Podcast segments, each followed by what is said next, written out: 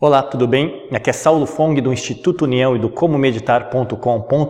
No episódio de hoje eu decidi revelar a você qual é, na minha opinião, o maior risco relacionado à hipnose. Eu estou gravando este episódio devido à grande popularização que a hipnose vem tendo nos últimos tempos, fazendo com que muitas pessoas busquem atendimento ou conhecimento sobre a hipnose. Eu já gravei um outro episódio falando sobre hipnose que você pode assistir aqui, e por isso neste eu vou me focar na questão do risco da hipnose. Na verdade, a hipnose por si mesma não oferece nenhum risco. Ela é neutra por natureza. Ela é uma ferramenta como outra qualquer. É como um bisturi de um médico cirurgião. O risco não está na ferramenta, mas sim na pessoa que manuseia a ferramenta. Um médico com conhecimento do corpo humano, com experiência, com habilidade e integridade pode salvar utilizando o bisturi. Da mesma forma que um médico que não tem os mesmos conhecimentos, a mesma habilidade e a mesma experiência com o bisturi pode causar grandes danos à saúde de uma pessoa. O mesmo acontece na hipnose. O hipnólogo ou profissional da hipnose, que não necessariamente precisa ser um médico, ou psicólogo, mas sim que tenha formação em hipnose, pode melhorar ou piorar a vida de uma pessoa. E como isso pode acontecer?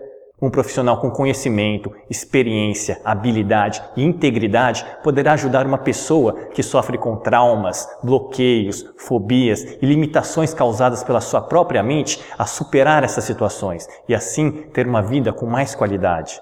Além disso, esse profissional deve estar pronto e saber lidar com qualquer situação ou imprevisto que possa surgir num processo hipnótico. Situações estas que muitas pessoas que têm apenas o conhecimento básico de hipnose não saberiam lidar como é o caso, por exemplo, de uma abreação que acontece quando algum trauma ou alguma situação mal resolvida do passado começa a vir à tona e a pessoa começa a reviver a mesma situação como se estivesse acontecendo naquele momento. Caso a pessoa que esteja conduzindo a hipnose não saiba lidar com isso, ela pode potencializar esse trauma ou ainda, em alguns raros casos, causar um surto psicótico. Por isso, se você deseja passar por um processo de hipnose, é muito importante que você verifique as qualificações do profissional. Eu particularmente recomendo os hipnoterapeutas formados pela Omni Hipnoses, que é uma instituição onde eu mesmo fiz uma das minhas formações em hipnose e pude atestar a qualidade do seu treinamento. Num próximo vídeo sobre hipnose, eu irei abordar algumas informações que estão sendo passadas pela internet como se fossem alguns mitos,